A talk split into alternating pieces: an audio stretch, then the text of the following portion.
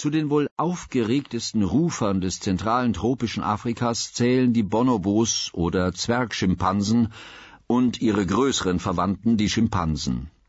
Die Rufe der beiden Schimpansenarten sind eng mit ihren Gefühlszuständen verbunden.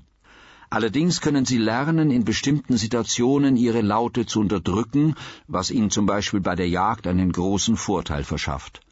Nicht lernen können sie dagegen, ihre Laute der jeweiligen Situation anzupassen. Diese sind vielmehr immer gleich und erhalten ihre unterschiedliche Bedeutung erst durch ihren Kontext.